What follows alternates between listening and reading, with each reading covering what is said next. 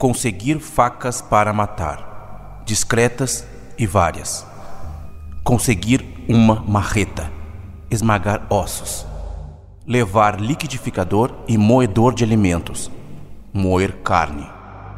Conseguir alvejante, desnaturar proteínas. Jogue pedaços no vaso sanitário, não descarte no lixo. Ele não estará vivo para reivindicar metade do seguro dela. Dinheiro? Todo meu. 500 mil dólares. O Dia de Ação de Graças nos Estados Unidos é muito conhecido por ser um feriado onde normalmente toda a família, por mais distantes que vivam uns dos outros, se reúnem para comemorarem juntos o marco histórico do país. Só que foi nessa mesma data, que deveria ser de celebração, acabou se tornando o fim das vidas de um casal que foram mortos de maneira sádica, para dizer o mínimo. Hoje, vocês vão conhecer a história de Joel e Lisa Guy, que perderam a vida para o único filho, Joel Guy Jr., porque aparentemente ele não queria trabalhar. Olá, misteriosos! Eu sou Fábio Carvalho e esse é o projeto Arquivo Mistério um podcast que eu tento ao máximo produzir ele de um jeito que faça você se envolver na narrativa. E para isso, eu conto com a participação de diversas pessoas, principalmente na simulação das vozes dos personagens. Siga a gente na plataforma de streaming em que você está nos escutando agora para receber notificação sempre que um novo episódio for lançado. Para ver as fotos do caso de hoje, basta seguir a gente no Instagram, arroba Arquivo Mistério. Recados dados, vamos para o caso de hoje.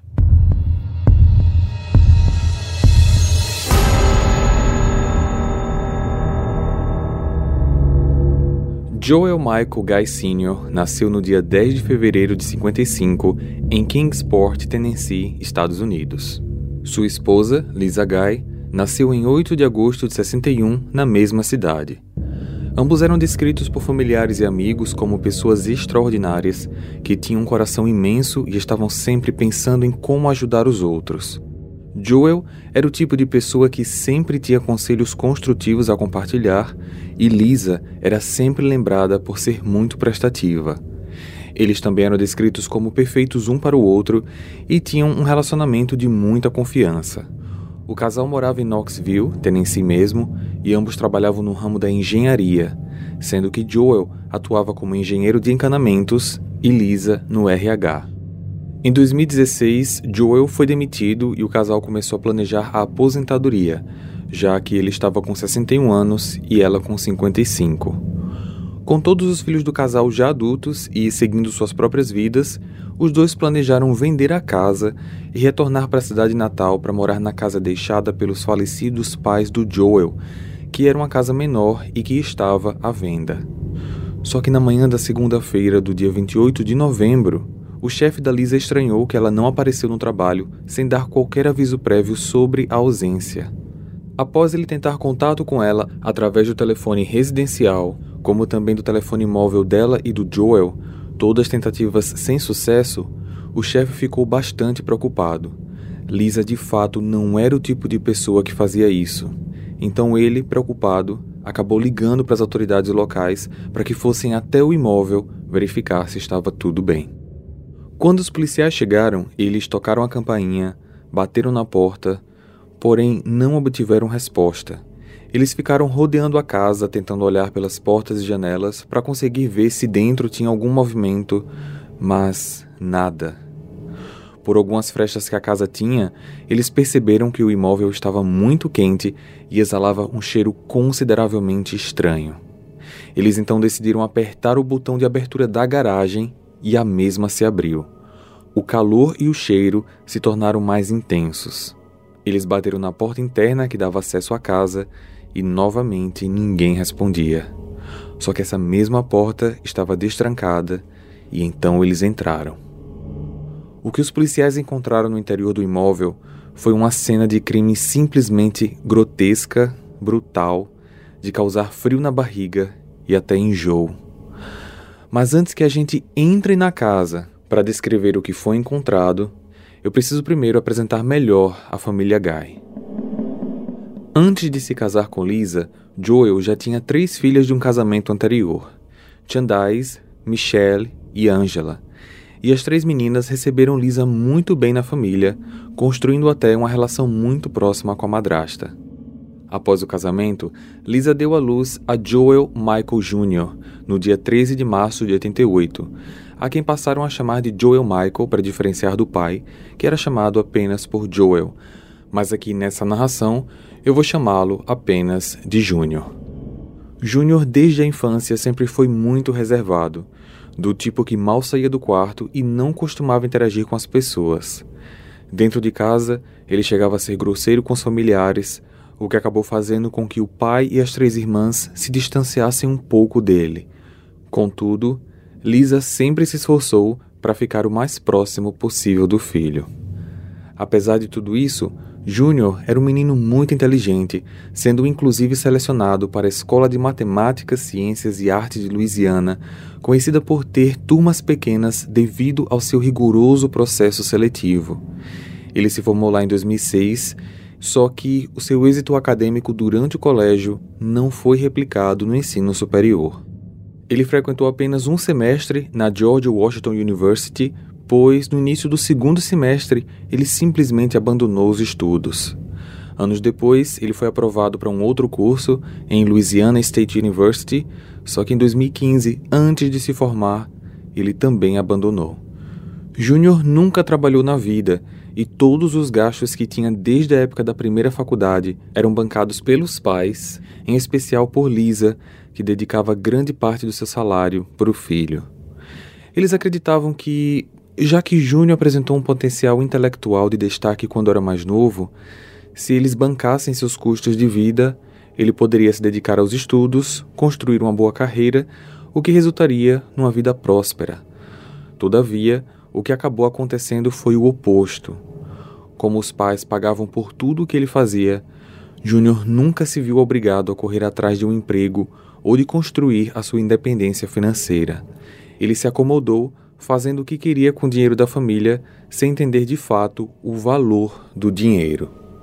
Todos os filhos seguiram com suas vidas, as três mulheres criando suas próprias famílias com independência, mas Júnior, apesar da dependência financeira, morava sozinho e algumas fontes dizem que ele alugava uma casa pequena só para ele, enquanto outras fontes dizem que, na verdade, era um quarto numa casa compartilhada.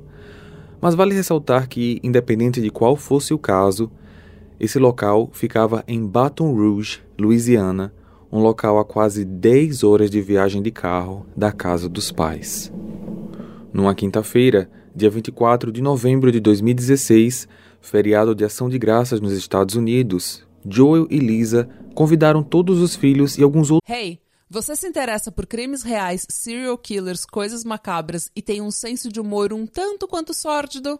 Se sim, você não está sozinho. Se você precisa de um lugar recheado de pessoas como você, Venha conhecer o podcast Pátria Amada Criminal. Todas as semanas tentamos entender o pior da humanidade. Nesse processo a gente ri, chora, fica brava, fofoca, porque afinal de contas é assim que a gente fala quando está entre amigos. Suas novas melhores amigas trevosas estão aqui no Pátria Amada Criminal. Outros familiares para uma última celebração em Knoxville, já que aquela casa seria vendida. A família celebrou o feriado, com as crianças brincando no quintal, os adultos conversando na varanda, nas dependências da casa, enquanto todos esperavam a comida ficar pronta. Até mesmo Júnior, que raramente era acessível e sociável, estava presente, interagindo com os familiares e até brincando com os sobrinhos.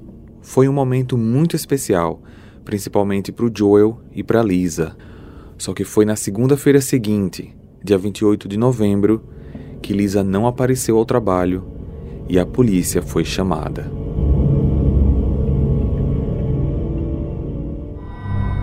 Todo o trajeto pela casa da família foi filmado através das câmeras dos coletes dos policiais. Vale destacar que as descrições a seguir são extremamente fortes, podendo deixar pessoas mais sensíveis um pouco desconfortáveis. Logo de cara, já havia algo estranho no interior do imóvel. A casa estava realmente muito quente. A fonte desse calor logo foi descoberta ser o aquecedor, que estava ligado a 90 graus Fahrenheit o que equivale a aproximadamente 32 graus Celsius. Além disso, o cheiro de produtos químicos se tornou mais intenso. Na entrada principal estavam vários sacos de mercado no chão, com produtos químicos abertos e outros ainda lacrados. Na mesa de jantar foram encontradas diversas armas, enquanto na mesa de apoio da cozinha foram encontrados alguns pertences pessoais, como carteiras, chaves de carros, telefone, dinheiro, chave inglesa e martelo. O forno e o fogão estavam ligados em altas temperaturas, e sobre o fogão um caldeirão enorme. Ao subirem as escadas, os oficiais ouviram um cachorro uivando muito alto, o que com certeza indicava que ele estava preso em algum cômodo, pedindo ajuda, talvez até com dificuldade de respirar, já que, como citado, o imóvel estava muito quente. Assim que chegaram no local, o animal realmente demonstrava que queria sair dali. Os investigadores perceberam também um corredor cheio de produtos químicos e algumas manchas de sangue no chão e nas paredes.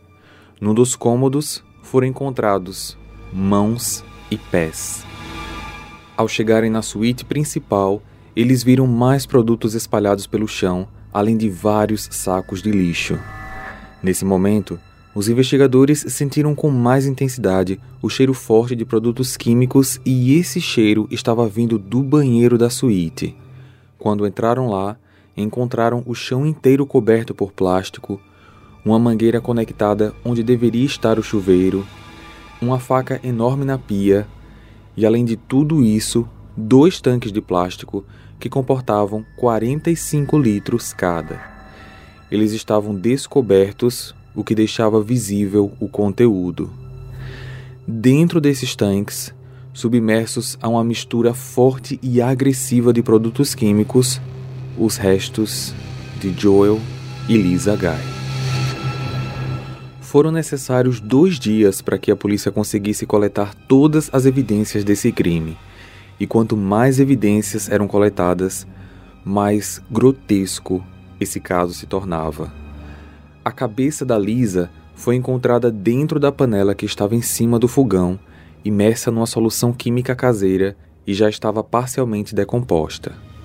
Estava muito claro para as autoridades que quem fez tudo aquilo também queria apagar qualquer evidência do crime, dado a quantidade anormal de produtos químicos como ácidos, desinfetantes e bicarbonato de sódio.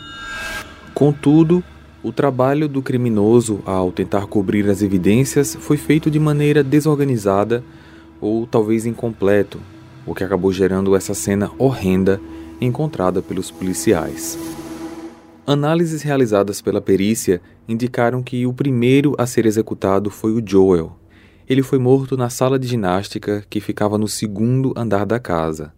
Apesar de apresentar ferimentos de defesa, Estima-se que o corpo do Joel sofreu aproximadamente 40 perfurações com faca, atingindo pulmões, rins e quebrando 12 das suas costelas. Lisa tinha ido ao mercado fazer compras em um Walmart próximo e estava fora da casa quando tudo aconteceu. Quando ela chegou, foi pega de surpresa já na entrada, por isso várias sacolas de compras estarem largadas na entrada principal do imóvel e ela também foi cruelmente golpeada aproximadamente 25 vezes, o que resultou também em nove costelas quebradas. O assassino então cortou os corpos utilizando uma serra. As mãos do Joel e um dos seus pés foram deixados na sala de ginástica. Suas pernas foram desmembradas e o calcanhar direito foi removido da perna. O resto do corpo foi colocado em um dos túneis de produtos químicos dentro do banheiro. Já Lisa teve os dois braços removidos, as duas pernas foram desmembradas na altura dos joelhos e ela foi decapitada. A cabeça foi colocada no caldeirão da cozinha e os restos do corpo no outro túnel do banheiro. A busca por suspeitos começou imediatamente, com as autoridades indo até o Walmart para tentar encontrar alguém comprando os produtos encontrados na casa. E, para surpresa de todos, as filmagens identificaram um homem com uma das mãos enfaixada comprando os tais produtos. Quem era esse homem? Joel Michael Guy Jr.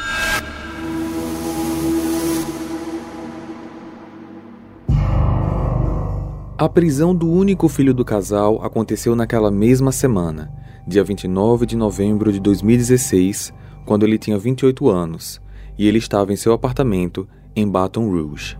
Durante a prisão, a polícia percebeu que a sua mão estava cheia de cortes e outros ferimentos. Em seu carro foram encontrados um moedor de carne e um galão de gasolina. Todavia, a evidência mais incriminatória veio na forma de um caderno encontrado na mochila dele, com anotações extremamente bizarras.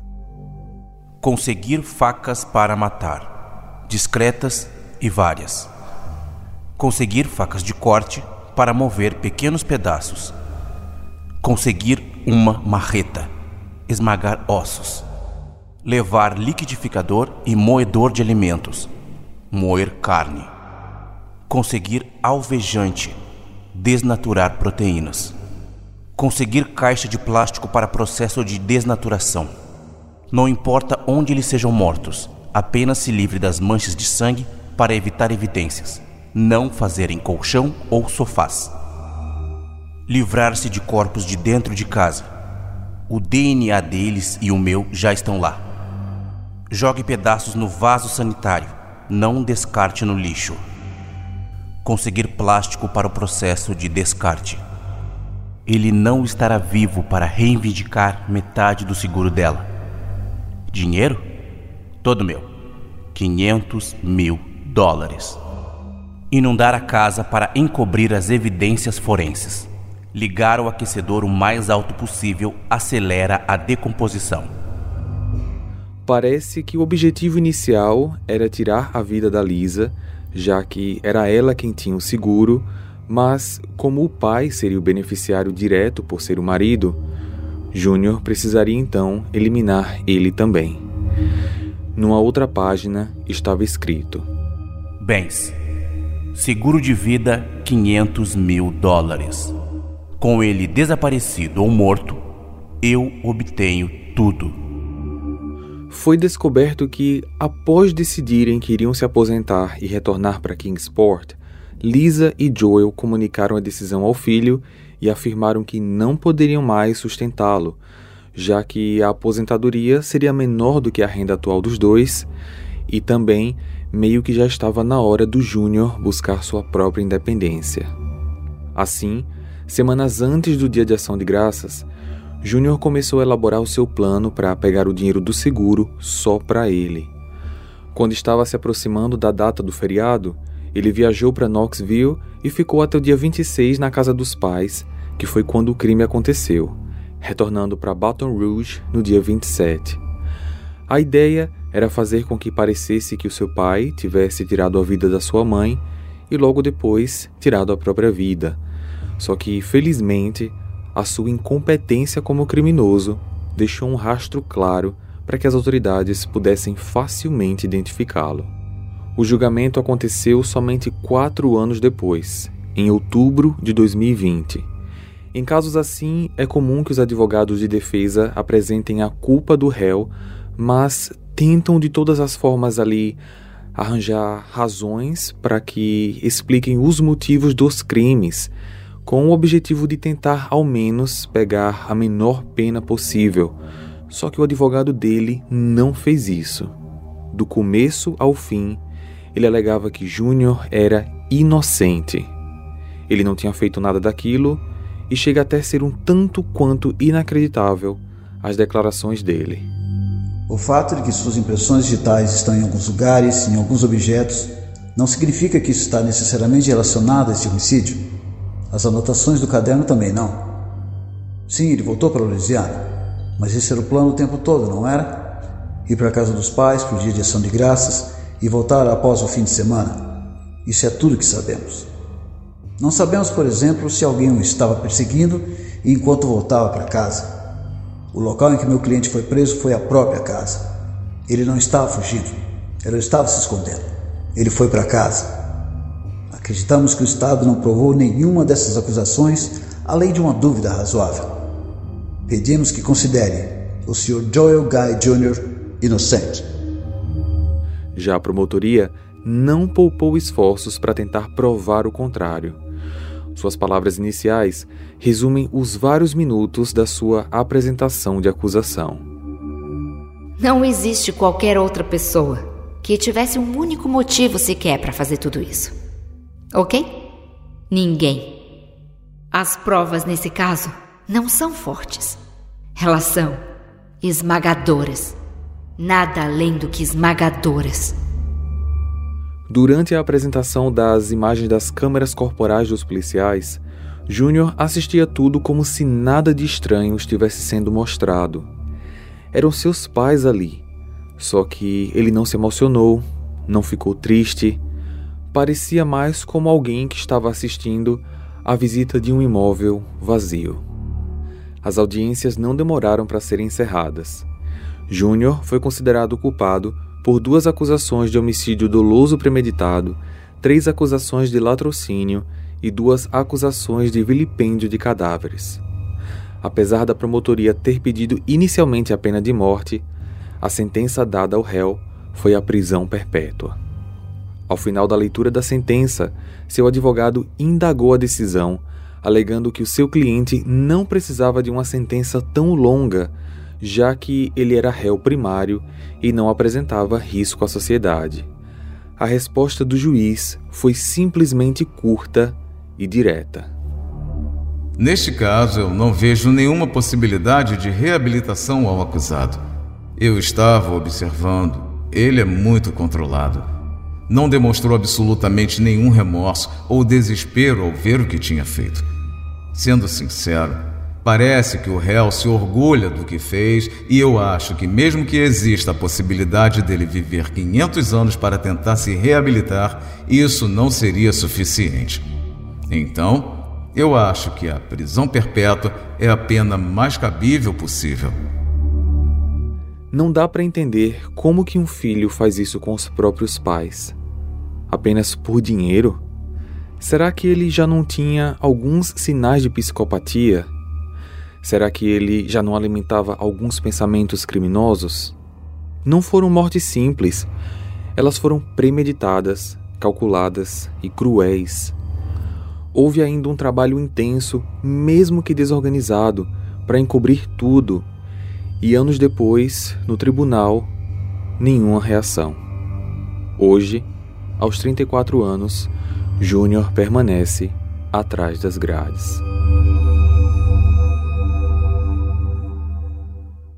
Hey, você se interessa por crimes reais, serial killers, coisas macabras e tem um senso de humor um tanto quanto sórdido? Se sim, você não está sozinho. Se você precisa de um lugar recheado de pessoas como você, venha conhecer o podcast Pátria Amada Criminal. Todas as semanas tentamos entender o pior da humanidade. Nesse processo a gente ri, chora, fica brava, fofoca, porque afinal de contas é assim que a gente fala quando está entre amigos. Suas novas melhores amigas trevosas estão aqui no Pátria Amada Criminal.